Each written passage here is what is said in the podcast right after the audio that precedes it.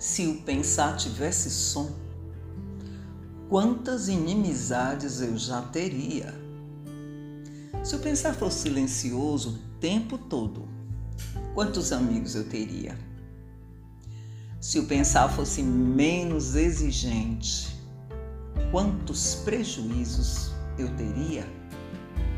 Se o pensar fosse mais simples, quantos reais eu pouparia? Sim, mas o que eu penso não dá para dizer sempre, porque a antipatia ganharia com facilidade para aqueles pensares de outros que me alugam só para me contrariarem. Portanto, cala-te pensar, não executa, apenas flui no vento e quem sabe um dia desses eu venha a esquecer o que realmente me incomoda.